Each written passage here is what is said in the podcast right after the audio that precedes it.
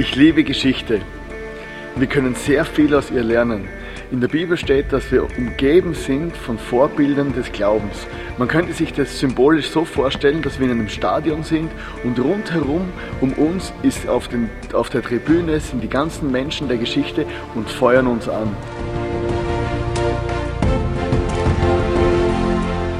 John Wesley, William Booth und drei andere interessante Persönlichkeiten drückten mit ihrer Radikalität der Geschichte ihren Stempel auf. In der Serie Radicals im ICF wollen wir uns diese eindrücklichen Persönlichkeiten anschauen, von ihnen lernen und staunen und begeistert sein, wie Gott mit einfachen Menschen wie dir und mir Geschichte schreiben kann.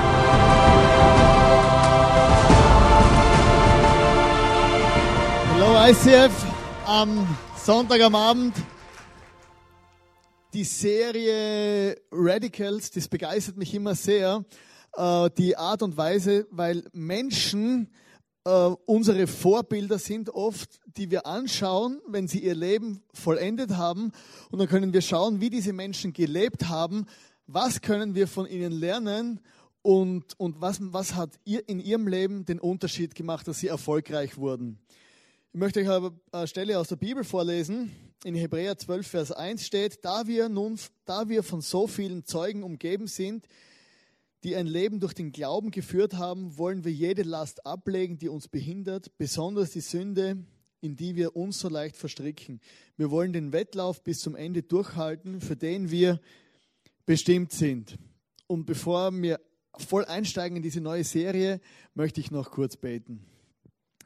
Jesus, ich danke dir, dass du mit unserem Leben Geschichte schreiben willst. Jesus, du hast für jeden einzelnen Menschen eine Bestimmung, eine Lebensaufgabe. Und ich bitte, dass du in dieser Serie und auch heute zu uns redest, damit wir lernen von den Fehlern von anderen, aber auch unser Beispiel nehmen können von den Erfolgen anderer Menschen. Danke, dass du zu mir und zu uns allen redest. Amen. Diese Bibelstelle, die sagt letztendlich aus, dass wir umgeben sind von einer ganzen Wolke, also von einer Unmenge von Menschen, die vor uns gelebt haben in der Geschichte und die einfach äh, ihr, ihr, ihr Lebensziel erreicht haben und die uns beobachten, so, so, das ist symbolisch gemeint natürlich, sie beobachten uns, wie wir unser Leben leben. In der Bibel steht dann noch weiter, wir sollen schauen, wie Menschen ihr Leben bis zum Schluss gelebt haben und sollen von ihnen lernen. Es steht, schaut ihr Ende an. Und es geht nicht letztendlich darum, wie du in deinem Leben anfängst zu leben, in deinem Job, in deiner Familie, auch in deinem Glaubensleben in der Kirche, sondern es geht darum, wie ich letztendlich mein Leben beende. Was macht mein Leben aus am Schluss meines Lebens? Und deswegen haben wir diese Serie gemacht, weil, und die haben wir schon das zweite Mal, da waren andere Leute, weil es gibt in, es gibt in der Gesellschaft oder in der ganzen Geschichte gibt es äh, Organisationen und Menschen, die haben der, der ganzen Geschichte den Stempel aufgedrückt. Und ohne diese Leute wären wir heute zum Beispiel gar nicht hier. Und heute möchten wir vor den Methodisten reden und vor den Menschen, die Methodisten ausgemacht haben.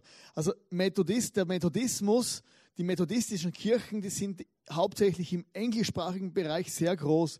Allein in England gibt es 800.000 Methodisten und weltweit gibt es 70 Millionen Methodisten. Und sie sind entstanden in den 70, äh, 1700, ganz viele Zahlen und Namen und das wird noch spannend. 17 und in den 1730er Jahren. Und die Methodisten, wenn es die Methodisten nicht geben würde, dann würde es zum Beispiel die Heilsarmee nicht geben, dann würde es verschiedene andere, die, also auch die Pfingstbewegung oder auch das ICF, viele Punkte im ICF, die haben wir übernommen von dieser Organisation, die vor 30, 300 Jahren schon entstanden ist. Die Hauptfiguren der Methodisten waren die Wesley-Brüder und George Whitfield. Das war auf der einen Seite der Charles Wesley. Charles Wesley? Charlie Boy. Charles Wesley war Bruder von John Wesley und er war auch ein Prediger, aber seine Spezialität war nicht das Predigen, sondern seine Spezialität war das Liedersingen. Er war ein Worshipper, wie es Ärger nicht geht. Er hat in seinem Leben 10.000 Lieder geschrieben. Charles Wesley gesagt, die Bibel ist so genial, man muss die Bibel versingern. Oder? Man muss die Bibel singen. Und er hat 10.000 Lieder geschrieben und war eigentlich mit einer der, der, der führenden Persönlichkeiten in, in der methodistischen Bewegung, die es bis heute ja gibt. Der Freund der Wesley-Brüder war George Whitfield. George Whitfield. Er war als so ein klassischer Straßenprediger und er war bekannt für seine Theatralik. Er hat theatralisch und leidenschaftlich gepredigt und auch unter freiem Himmel, wie man das eigentlich bis zum heutigen Tage, äh, bis damals nicht äh, gesehen hat, dass Menschen unter freiem Himmel predigen.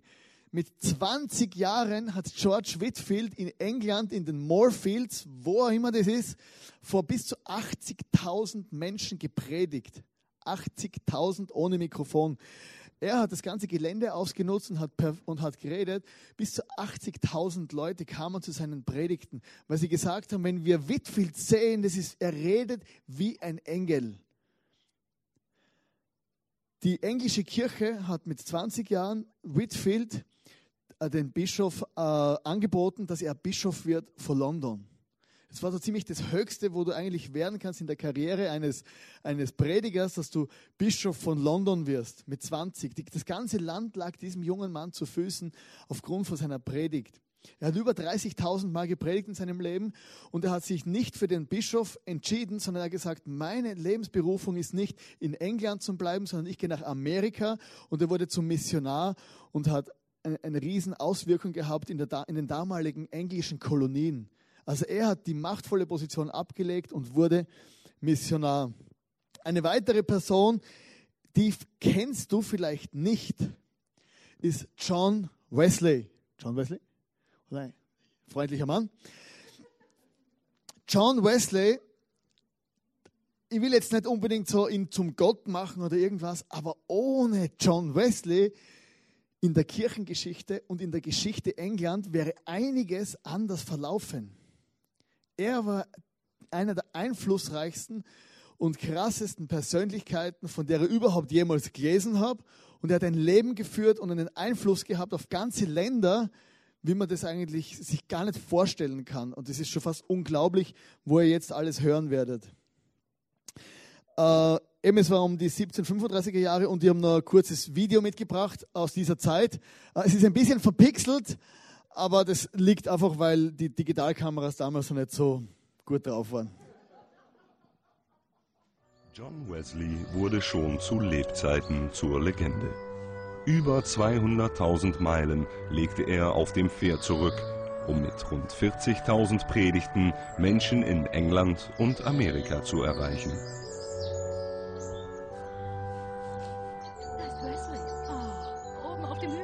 Er war mitverantwortlich für die große geistliche Erweckung Englands im 18. Jahrhundert. Singt lauthals und voller Dankbarkeit.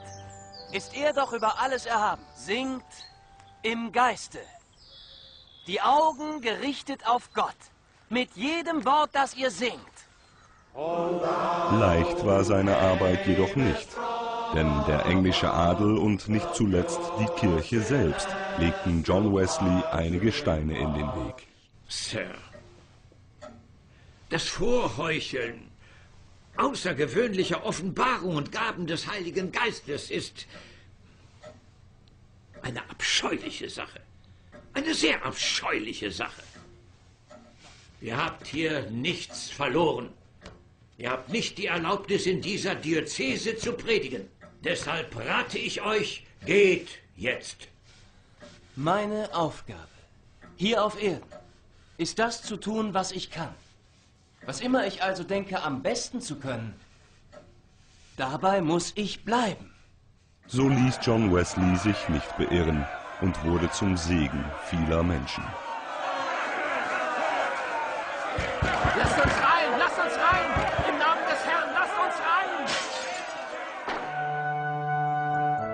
John Wesley inspiriert und ermutigt Menschen bis heute. Gar nicht schlechtes Video für 300 Jahre. Man, man, das Erbe der Methodisten, man spricht von einem England vor den Methodisten und von einem England nach den Methodisten. Diese Leute, sie trugen dazu bei, dass die Sklaven, Sklaven, dass der Sklavenhandel abgeschafft wurde.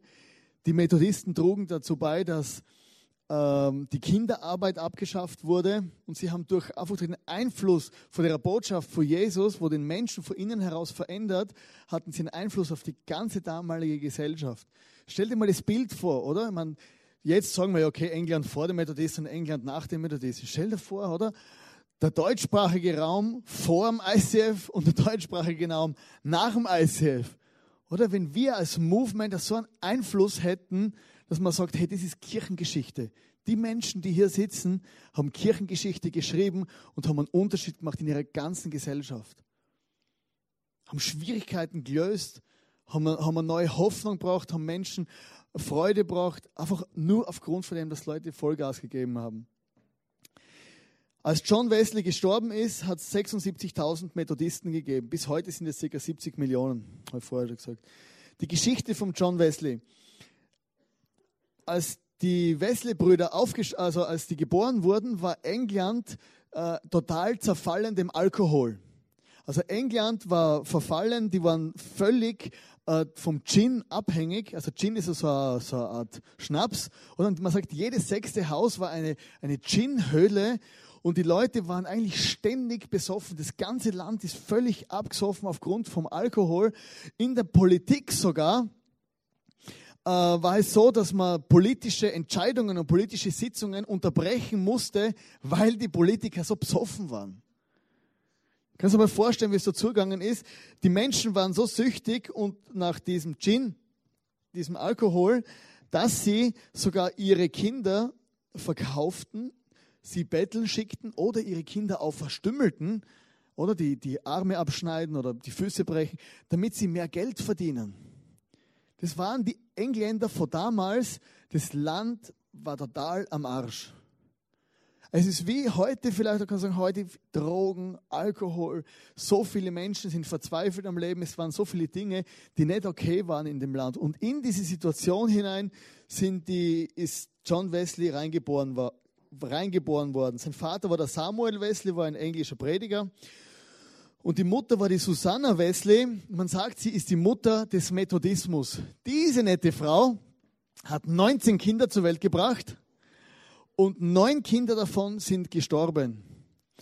Und diese Frau, äh, die hat ihre Kinder mit extremer äh, Frömmigkeit erzogen und Disziplin. Diese Disziplin haben diese Methodisten, also der John oder Charles Wesley, gelernt und von ihrer Mutter gesehen. Mutter Wesley hat jeden Mittag eine Stunde gebetet. Oder für alle, die zwei oder drei Kinder haben oder so und das stressig finden, oder? Und so keine Zeit. Oder? Susanna Wesley hat natürlich, der Mann war nie zu Hause, war am Predigen und sie hat jeden Mittag eine Stunde gebetet. Die Kinder wussten, es ist die heilige Zeit von Mutter. Und sie haben, sie haben sie zugeschaut und haben gesehen, die Mutter hat Disziplin und, und, und es ist ihre heilige Zeit. Und sie hat die Kinder sehr streng erzogen und aufgrund von dem konnten sie eigentlich auch letztendlich das machen, was sie später auch mach, gemacht haben, die, die Wesley-Brüder. Also die Mutter Wesley war die, die, die Mutter, man sagt die Mutter der, der, des Methodismus. Mit fünf Jahren wurde Wesley aus einem brennenden Haus gerettet.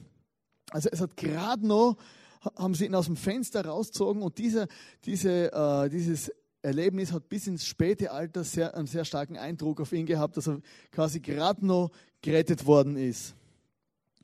Äh, Charles Wesley und John Wesley haben in Oxford studiert und, und sie haben angefangen, dort den Holy Club zum Gründen. Das waren junge Leute, Studenten, die haben sich einfach äh, mit der Bibel auseinandergesetzt, sehr viel gefastet, sehr viel gebetet. Der John Wesley ist dann relativ schnell der Anführer geworden von diesen, also seine Begabung zu leiten äh, war eigentlich da schon sichtbar. Aber dieser Holy Club, die, das waren, die haben alles nach einer Methode gemacht und die, die Menschen rund um die anderen Studenten haben sie verspottet haben gesagt, die sind Methodisten. Also eigentlich ist Methodist ein Schimpfwort gewesen. Die arbeiten nach einer Methode.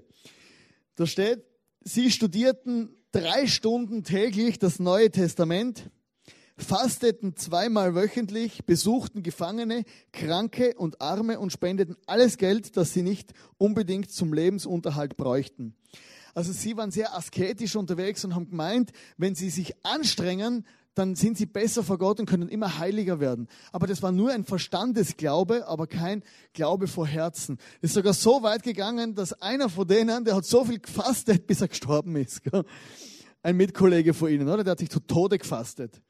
Und die Leute waren einfach brutal krass drauf und haben, und, und auch Wesley und Whitfield waren sehr schwach unterwegs, weil sie so viel gefastet haben und nicht verstanden haben in dieser Zeit, um was es eigentlich gegangen ist. Sie waren extrem diszipliniert, aber sie hatten keine Herzensbeziehung zu diesem Jesus. Später haben die Methodisten, also die, die Wesley-Brüder und Whitfield, die haben Engländer kennen, äh, Deutsche kennengelernt auf einem Schiff. Es waren deutsche Herrenhuter vom Graf, Graf Zinzendorf und die, sind, die waren auf einer Schiffsreise unterwegs und es war ein großer Sturm und die, die Herrenhutter, die haben einfach gesungen die ganze Zeit und haben Psalmen gesungen und hatten keine Angst vor dem Tod. Die Engländer hingegen, die hatten die Hose voll. Die hatten Angst vom Tod und Angst, dass sie sterben würden.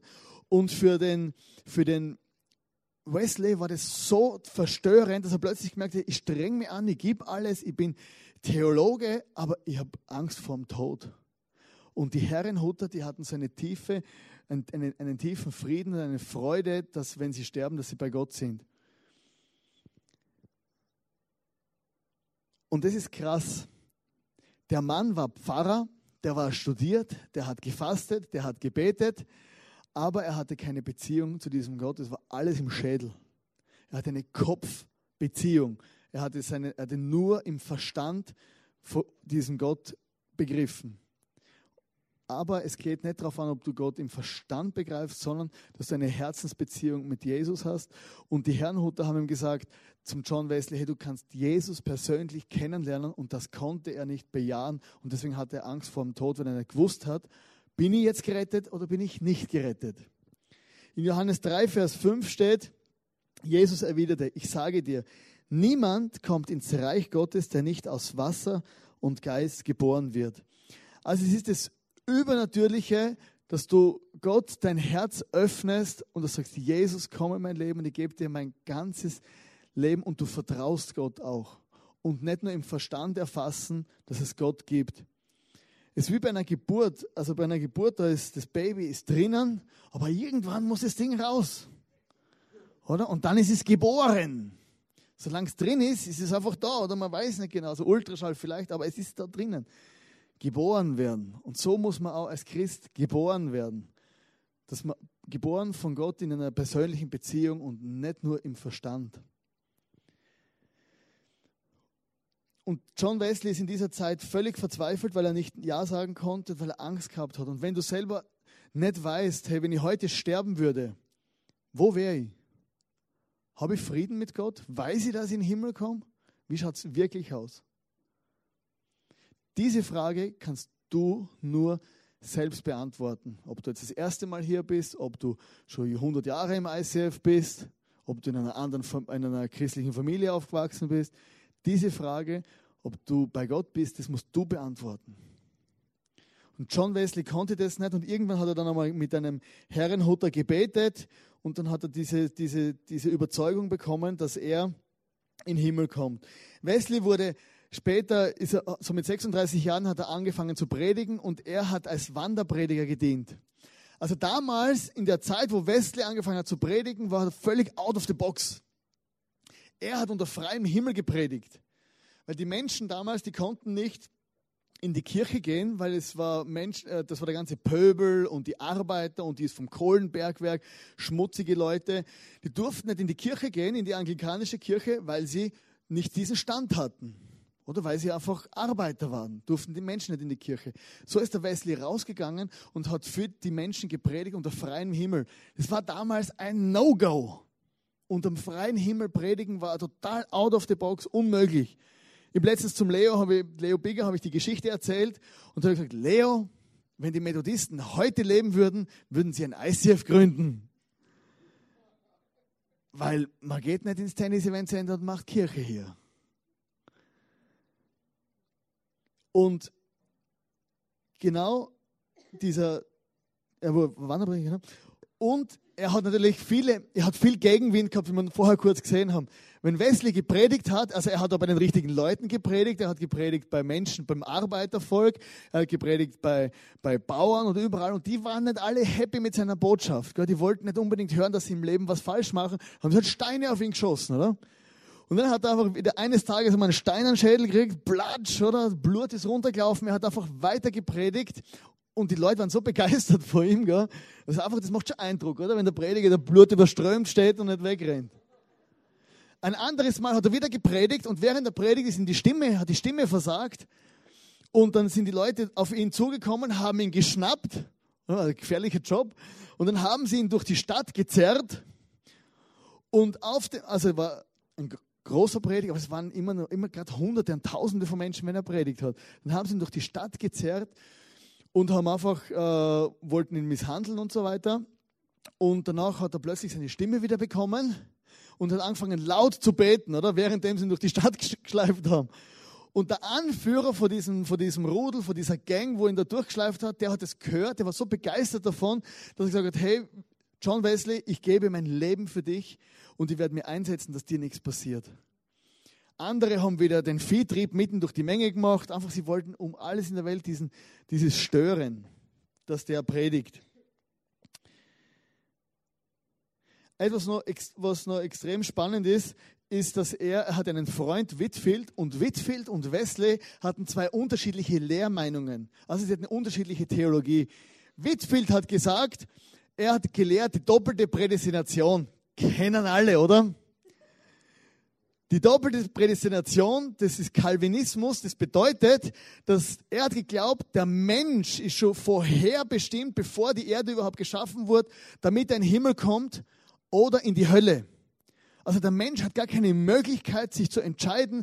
Er ist schon, es ist schon bestimmt vor Gott her. Das war die Lehre, das hat er geglaubt. Das haben sie gepredigt und er hat Erfolg gehabt mit dem. Whitfield. Wesley hat gepredigt, jeder Mensch ist schuldig und jeder Mensch kann sich frei entscheiden, aus freiem Willen, jederzeit, wann er will. Und durch Anstrengung kann man noch besser werden.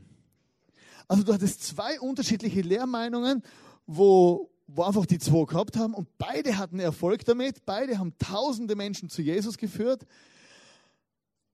aber sie hatten unterschiedliche Lehrmeinungen. Sie haben sich Briefe geschrieben über Jahrzehnte hin und her und hin und her und hin und her. Wer hat jetzt recht? Sie sind auf keinen grünen Nenner gekommen.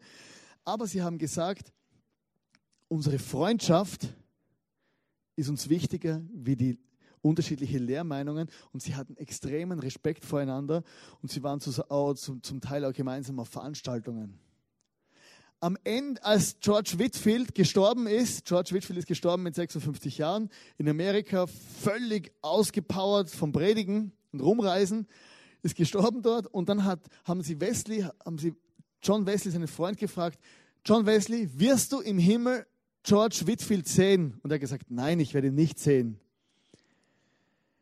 George Whitfield war so heilig, war ein so ein wunderbarer Mensch. Er wird so nahe bei Jesus sein. Er wird dermaßen leuchten wie ein Stern, dass ich ihn nicht sehen werde. Und er hatte so einen Respekt vor seinem Freund, trotz unterschiedlicher Meinungen.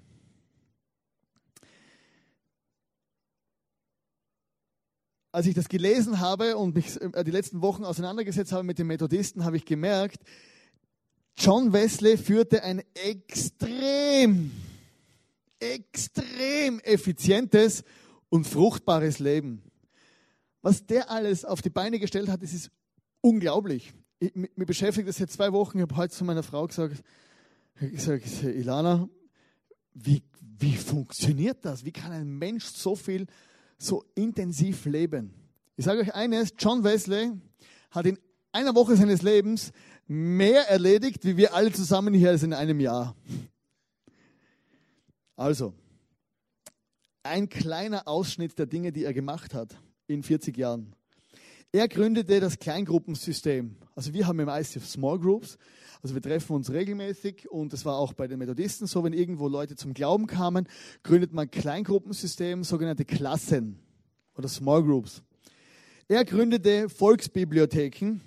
Gründete, was gründete, das klingt so, oder? Du, du, du, aber gründen hat immer mit Arbeit zu tun und irgendeine Idee und Menschen einsetzen und teachen und was weiß ich alles. Er gründete Volksbibliotheken. Er gründete vorbildliche Schulen. Es gab ja keine richtigen. Er gründete gratis Apotheken. Er gründete Krankenhäuser. Er gründete Waisenhäuser. Er war bei der Mitbegründer der Elektrotherapie. Er kämpfte für Reformen, nebenbei kämpfte er für Reformen im Gefängniswesen und Abschaffung der Sklaverei. Ohne Internet, ohne Fernsehen, ohne Telefon. Er war der Leiter aller methodistischen Churches. Er reiste 400.000 Kilometer auf dem Pferd. Das sind 8000 Kilometer pro Jahr auf dem Pferd. Er predigte 40.000 Mal. Das sind drei Predigten pro Tag.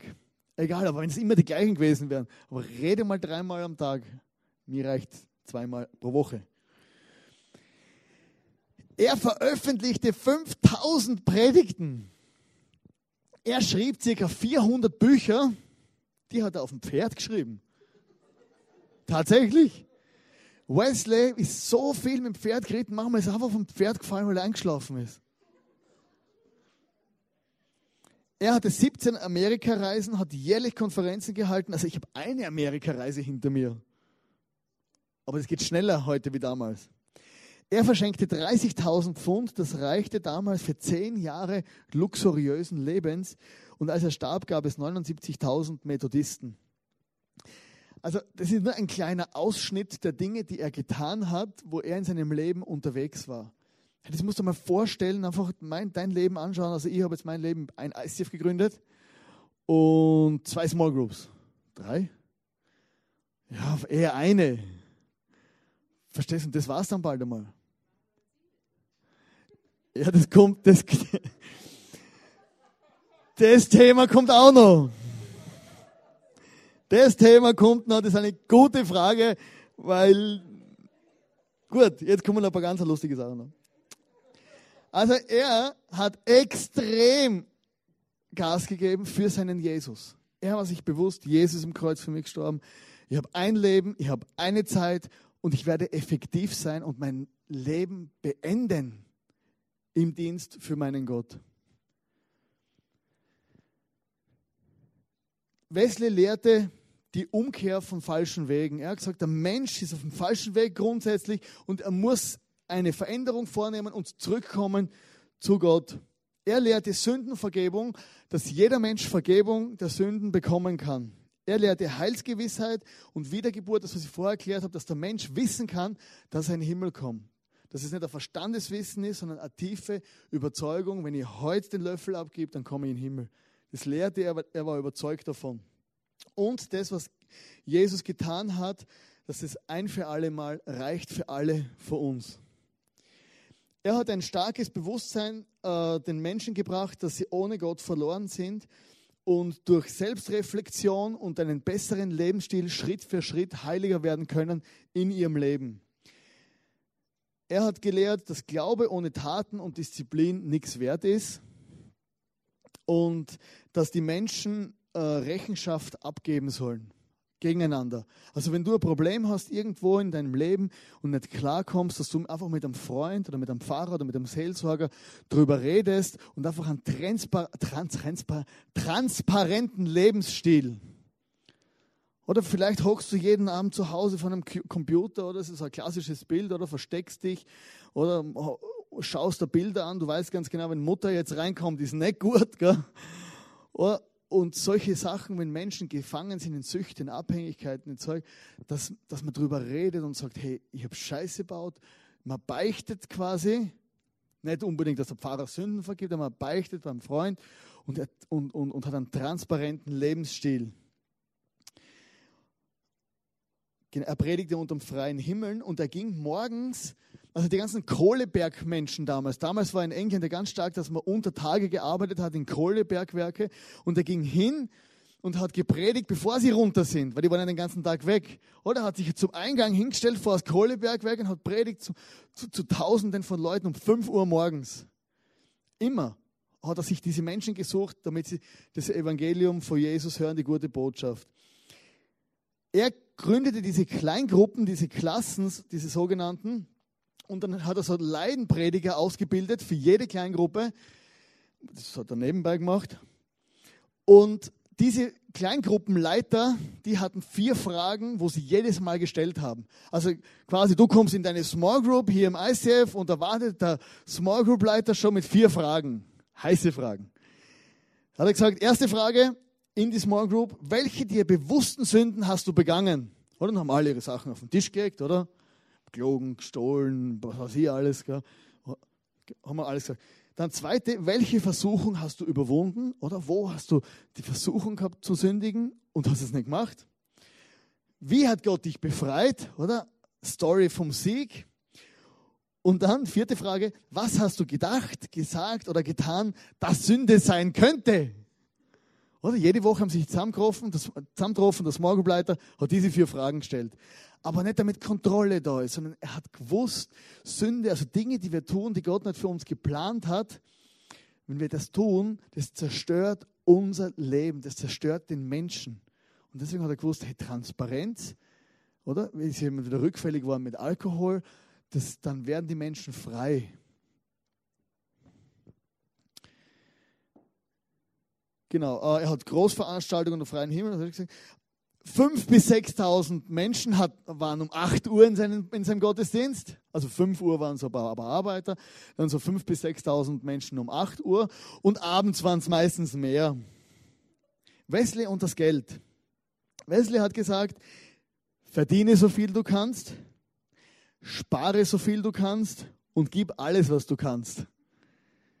Beim dritten Punkt hat er gesagt, gib mehr wie den Zehnten gib mehr wie 10 Prozent ins, in, in, ins Reich Gottes, gib so viel du kannst, aber vernachlässige nie deine Familie. Bleib deiner Familie nie was schuldig. Verdiene so viel du kannst, spare so viel du kannst, gib alles, was du kannst, aber vernachlässige nie deine Familie. Wesleys Lifestyle war extrem geprägt von Disziplin. Er hat einmal gesagt, Müßiggang bzw. Faulheit und ich haben uns dauerhaft getrennt. Wir werden uns nicht mehr begegnen.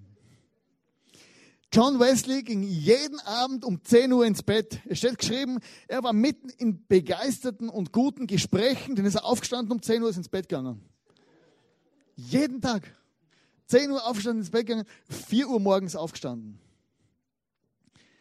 Er war geprägt von Disziplin und um 5 Uhr die erste Predigt.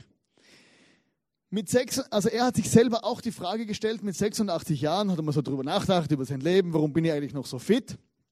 Mit 86 Jahren war er auf einer neunwöchigen Predigtreise unterwegs, hat in diesen neun Wochen 100 Mal gepredigt in 60 verschiedenen Städten und Dörfern. Mit dem Pferd unterwegs oder Kutsche später mit 86 Jahren, neun Wochen unterwegs, 100 Mal gepredigt in 60 Dörfern und Städten. Und dann hat er sich die Frage gestellt, hey, warum bin ich eigentlich so gut drauf? Und hat, hat John Wesley über sich selbst. Warum als Geheimnis? Gut aufpassen. Es ist lebensentscheidend. Er hat gesagt, ich bin ständig körperlich aktiv und auf viel Reisen. Also wenn dein Ehemann viel auf Reisen ist, dann macht er das nur, damit er gesund bleibt und alt wird. Logisch, oder? Er hat gesagt, ich schlafe regelmäßig. Seit meiner Geburt habe ich jede Nacht geschlafen. Ob ich krank oder gesund war, auf, an Land oder auf der See. Also er war 17 Mal in Amerika, hat viel geschlafen am Schiff. Dritter Punkt, ich kann auf Wunsch sofort einschlafen. Wenn ich erschöpft bin, kann ich Tag und Nacht den Schlaf herbeirufen und er kommt. Vierter Punkt, ich stehe früh auf. Seit über 60 Jahren stehe ich morgens um 4 Uhr auf. Also ganz einfach, muss nur um 4 Uhr aufstehen. Dann fünfter Punkt, ich predige regelmäßig um 5 Uhr morgens. Das tue ich nunmehr seit 50 Jahren. Und ich meine, der Typ ist ein Freak. Oder seit 60 Jahren stehe ich um 4 Uhr auf, seit 50 Jahren predige ich um 5 Uhr morgens. Es ist abgespaced. Und dann, sechstens, ich hatte wenig Schmerzen und wenig Leid, ich habe mir wenig Sorgen gemacht und war kaum bekümmert. Wesley und die Frauen. Ja, also ich wollte ja auf alles eingehen, oder? Wesley hatte zwei Möglichkeiten zu heiraten. Er hat wirklich Perlen von Frauen gesehen und hat gedacht, hey, und man beschreibt es in, der Biografie, in den Biografien als gute, zuverlässige Frauen, geistlich und alles hat gestimmt, aber er konnte sich nicht entscheiden. Oder hin und her und hin. Hat er wieder den gefragt und den gefragt und gebetet und Gott und bloß keine falsche Entscheidung und hin und, und vor lauter hin und her haben beide geheiratet. Die eine hat einfach geheiratet? Und hat gesagt, puh, zu spät. Und dann, eines Tages, hat er sich, also über eine Brücke ging, den Knöchel verstaucht, umknickst, und dann wurde er zu einer Witwe gebracht in ihre Wohnung. Und sie hat ihn gesund gepflegt. Er war in dieser Wohnung vor dieser Witwe eine Woche. Und am Sonntag ist er dann aufgestanden, sie hat ihn pflegt der Woche, am Sonntag ist er aufgestanden, hat auf den Knien gepredigt weil er nicht stehen konnte und predigen musste. Ja, hat halt auf den Knien gepredigt und am Montag hat er sich geheiratet. Also er hat eine relativ schnelle Entscheidung getroffen und man sagt wahrscheinlich aufgrund von dem, dass er die falsch, dass er so oft zu spät gekommen ist, hat er einfach sich schnell entschieden. Aber diese Entscheidung war nicht ganz easy. Er war Wanderprediger, viel unterwegs und die Frau, die er geheiratet hat, konnte seine Berufung und seine Bestimmung nicht teilen. Über vier Jahre lang ging sie mit ihm mit und dann hat sie eines Tages gesehen, wie er die Steine am Kopf geschmissen kriegt und so weiter. Und dann hat sie gesagt, du Gott, lieber komm ich lieber nicht mehr mit, bleibe zu Hause. Als sie zu Hause war, wurde sie eifersüchtig, hat ihn stundenlang verfolgt zum Sehen, mit wem er in der Kutsche sitzt,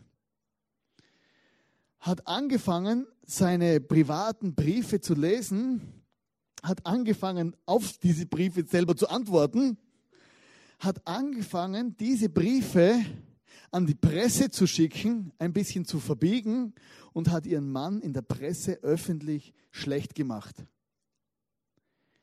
Die hat ihn voll durch den Kakao gezogen. 30 Jahre lang. Einmal ertappte einer seiner Mitarbeiter die zwei in einem Hotelzimmer. Sie war über John gebeugt und hatte ein Büschel Haare in der Hand, an dem sie ihn durchs Zimmer geschleift hatte. Das war ein richtiges Biest, oder? Die hat ihn durchs Zimmer geschleift an den Haaren, die hat ihn misshandelt, die hat ihn schlecht gemacht, die hat die ist alles Schlimme gemacht, die Frau. Sie war eifersüchtig, die war schrecklich. Über 30 Jahre, was John Wesley nicht gemacht hat, diesen Bund der Ehe gebrochen, er hat durchgehalten. Sie ist einmal weggelaufen, gell, dann ist sie hat gesagt, ja, die hole ich nicht mehr. Nach einem Jahr ist sie wieder zurückgekommen, aber er hat sie, äh, einmal hat er gesagt, ich habe sie nicht gerufen, ich werde sie, ja, sie, sie ist gegangen, ich werde sie ja nicht mehr holen. Gell. Und, und dann, aber dann hat er sich immer wieder, hat er sich aufgemacht und bemüht um seine Frau. Und er hat 30 Jahre lang durchgehalten. Er hatte 30 Jahre eine zermürbende Ehe. Dann ist sie gestorben. Dann kehrte wieder Ruhe ein ins Hause Wesley. Also er war kein Single. Obwohl man sagt, er wäre es vielleicht besser gewesen, weil den Lifestyle, den er hatte, war ja nicht so easy. Er hat es trotzdem durchzogen und die Frau ist halt durchdreht. Gell? Aber er hat sich nicht scheiden lassen. Wesley, Zitate. Bete, ob du kannst oder nicht. Ob du fröhlich oder betrübt bist, bete mit vielen Worten, mit wenigen Worten oder ganz ohne Worte. Gewiss erhältst du eine Antwort, die dir Frieden gibt. Ein weiteres Zitat. Es gibt keine kleine Sünde, es sei denn, wir fänden einen kleinen Gott. Also Wesley hat gesagt, hey, Sünd ist Sünd. Es ist alles gleich schlimm. Fehler gegen Gott sind alle gleich schlimm. Wenn es anders wäre, dann gäbe es einen kleinen Gott und den gibt es nicht. Eins meiner Lieblingszitate, gebt mir 100 Männer, die nichts fürchten außer der Sünde und die nichts verlangen außer Gott und ich werde die Welt erschüttern. Er hat gewusst, wenn ich solche Männer habe, dann werde ich die Welt erschüttern. Die einfach weggehen von den Dingen, wo gegen Gott sind und die einfach sagen, hey, wir wollen einfach nichts anderes als Gott in unserem Leben sehen. Er hat weiter gesagt, Gott ist so groß, dass, auch den, dass, dass er auch den kleinsten Dingen, die um seinetwillen getan werden, Größe verleiht. Er hat gesagt, ich habe oft bereut, zu streng geurteilt zu haben, aber nur selten zu barmherzig gewesen zu sein. Das Lustige ist, vom das letzte Zitat, Prüfungen sind nichts als verkleidete Segnungen.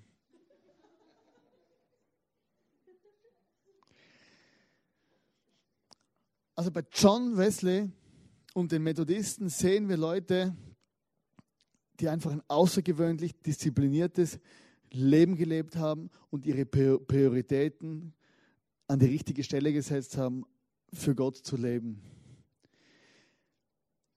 Was können wir daraus lernen? Es geht in erster Linie um unsere eigene Beziehung zu Jesus. Es geht in erster Linie darum, dass du dir diese Frage beantworten kannst, ich habe ja Be Beziehung zu Jesus und komm, bin ich eigentlich in Ewigkeit bei Gott. Das ist kein, das ist nicht irgendwas Kleines. Die Frage musst du mit Ja beantworten können und sonst komm bitte auf irgendjemanden von uns zu, damit wir gemeinsam vielleicht auch beten können oder nachher im Face-to-Face. -face. In Matthäus 28, Vers 19 bis 20 steht, Darum geht zu allen Völkern und macht sie zu Jüngern. Tauft sie im Namen des Vaters und des Sohnes und des Heiligen Geistes und lehrt sie alle Gebote zu halten, die ich euch gegeben habe. Und ich versichere euch, ich bin immer bei euch bis ans Ende der Zeit. Wesley und die Methodisten, die nahmen den Auftrag von Jesus als Auftrag für sich selber an und nicht als Vorschlag. Oder es war für sie ein verbindlicher Auftrag. Gott sagt, wir sollen predigen und zu Jüngern machen und Menschen zu lehren, so zu leben, wie, äh, wie es in der Bibel steht. Und es war ein Auftrag und kein Vorschlag. Oftmals haben wir die Haltung, das merke ich in, der, in, in unseren Kirchen heutzutage, ja, der Auftrag von Jesus ist, das ist eher mehr ein Vorschlag, wenn es dann leicht geht und ich Zeit habe und irgendwas von meinen Ressourcen übrig bleibt, von meinem Geld, von meiner Kraft, von meinem Ding, dann vielleicht kümmere ich mich um andere Menschen, dann vielleicht, wenn ich nicht die Hosen gerade gestrichen voll habe, werde irgendjemand nochmal vor Gott erzählen. Für die Methodisten war das ein verbindlicher Auftrag, wie wenn Gott persönlich zu ihnen geredet hat. Und so ist es auch, wenn wir die Bibel lesen. Es ging nicht ums Haus. Es ging nicht in erster Linie ums Geld, um die Sicherheiten, sondern es ging in erster Linie um dieses Leben mit Gott und um diesen Auftrag. John Wesley hat 40 Jahre lang einfach einmal ausgeholt. Mir kommt es wie vor, der hat einmal ausgeholt mit 36 und hat durchgezogen, bis er gestorben ist. Irgendwann mit 86 hat er gesagt, du, jetzt fühle ich mich ein bisschen schwach. Und dann hat noch ein paar Mal predigt. Irgendwann war er erschöpft, ist ins Zimmer gegangen und gestorben. Oder man einfach Vollgas. Was wir lernen können, ist Disziplin. Ich weiß nicht, wie es mit deiner Disziplin ist. Aber ich habe manchmal keine Lust auf Celebration. Manchmal habe ich keine Lust auf Small Group, oder? Manchmal keine Lust auf irgendwelche Seminare oder irgendwie zum Beten oder Bibel lesen, weiß Gott was. Dann habe ich gesagt, hey, die Disziplin, das mache ich, weil ich einfach einen Rhythmus habe in meinem Leben und weil ich sage, hey, das mache ich, weil ich mich dafür entschieden habe. Ich habe Punkte in meinem Leben, wo ich kämpfe. Ich esse zu viel und schlafe zu wenig. Wir sollten mehr schlafen und weniger essen. Ich muss nur umdrehen eigentlich. Aber ich arbeite daran. Vielleicht, ich weiß nicht, was deine Punkte sind in deinem Leben, wo du an dir selber verzweifelst, wo du einfach eine faule Sau bist. So wie ich auch in so vielen Punkte.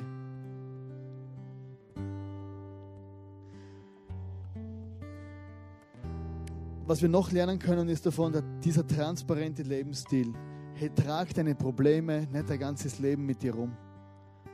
Es ist oft so einfach. Manchmal ruft mir jemand an und sagt, hey, jetzt rufe ich dich einfach an und ich erzähle dir einfach, was mich beschäftigt. Dann bringe ich es aus meinem Kopf raus, aus meinem Herzen, habe es ausgesprochen und dann ist gut. Und manchmal braucht es nicht viel mehr, wie dass man einfach transparent ist und sagt, hey, ich habe Probleme. Wenn man darüber redet, dann sind die draußen, oder? Oder ich habe Fehler, ich habe Schwächen und ich stehe an. Wenn Wesley und die Methodisten nicht gewesen wäre, vielleicht hat Gott was anderes zusammenbastelt, der ist ja gut in dem. Aber dann gäbe es die Heilsarmee nicht, eine der größten Wohltätigkeitsorganisationen der Welt. Es gäbe die Pfingstbewegung nicht in dem Sinn, wie sie heute ist. Es gibt viele andere Organisationen, die gäbe es gar nicht, weil so viele ihre Wurzeln in dem, im Methodismus haben. In Amerika gibt es praktisch keine Kirchen. In England gibt es so viel weniger Kirchen. In Südafrika, in den ganzen englischsprachigen Ländern, bis hier zu uns her. Wir haben Small Groups, wo eigentlich ursprünglich eine Erfindung ist für die Methodisten in der modernen Zeit. Sie haben Geschichte geschrieben. Wesley, dieser Mann hat mit seinem Leben voller Hingabe an Jesus eine Spur hinterlassen. Er hat eine Spur hinterlassen im Leben. Die Frage ist, was hinterlässt du? Was hinterlässt du einmal, wenn du stirbst? Wirst du später in einigen hundert Jahren einer sein vor, dieser, vor diesen Radicals? Wirst du mit deiner, in deiner Generation, werden wir eine Generation sein von Radicals, wo man später mal drüber redet? Und man sagen, hey, die haben Geschichte geschrieben. Und ich träume davon und mein Wunsch und mein Wille ist, dass ich mit meiner Generation, mit euch Geschichte schreibe. Dass man sagt, hey, ein Rheintal vor dem ICF und ein Rheintal nach dem ICF. Vorarlberg vor dem ICF und Vorarlberg nach dem ICF. Dass man in der Geschichte schaut, hey, es gibt, es war, es war eine schlimme Zeit, voller Krisen, Europa war am Arsch, aber da sind einige junge Leute aufgestanden, völlig durchknallt, oder? 100 Dezibel. Waren in Diskos, waren überall, haben Lichtshows gemacht, haben Sachen gemacht, die man nicht gemacht hat. Aber sie haben die Gesellschaft verändert.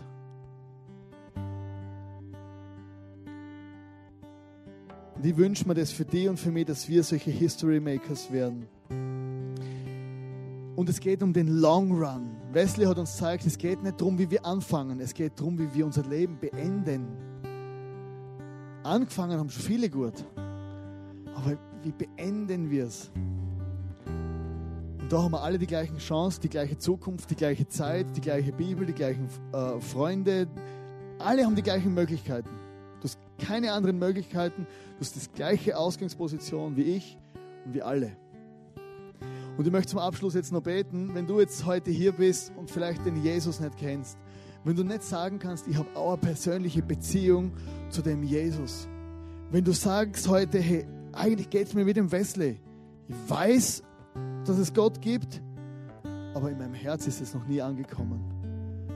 Wenn du heute nicht sagen kannst, wie diese Herrnhuter oder wie Wesley später, hey, wenn ich jetzt stirb, dann bin ich bei Gott, dann ich dir einfach, dass du mit mir jetzt noch ein einfaches Gebet mitbetest in deinen Worten. Und wenn du da bist und sagst, hey, ich möchte Spuren hinterlassen in meinem Leben und ich weiß nicht, dann bete einfach mit und sag, Gott, bitte hilf mir, dass ich meine Lebensbestimmung erkenne und dass ich Spuren im Leben hinterlasse. Gute Spuren. Und du kannst es gern mit deinen Worten mitbeten. Jesus, ich danke dir, dass du am Kreuz für mich gestorben bist. Jesus, ich danke dir, dass du eine Herzensbeziehung zu mir willst.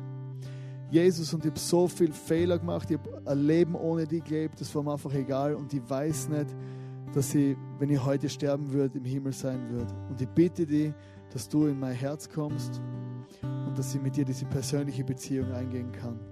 Und ich möchte dich einladen, vom heutigen Tag an, dass ich mit dir lebe. Und Jesus, ich bitte für uns alle, dass du uns segnest.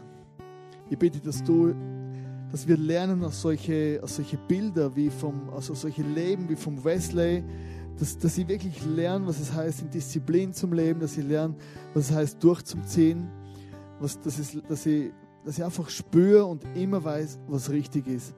Und schenk uns die Disziplin und diese Leidenschaft, Jesus, wie du, wie er John Wesley in seinem Herz gehabt hat, das einfach brennt hat für die. Amen. Ich weiß nicht, was du für Erbe hinterlassen wirst. Ich weiß nicht, was ich für Erbe hinterlasse. Aber ich habe ein Gebet, was mich seit, Jahren begleitet. Ich sage immer, Jesus, pass auf auf mich.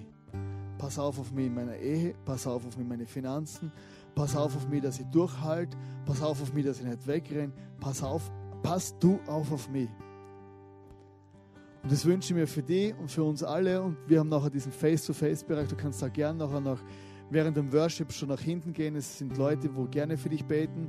Du kannst da deine eigenen Gebete äh, am Platz beten und unsere Band wird jetzt nochmal Vollgas geben und mit uns einfach zwei Lieder singen.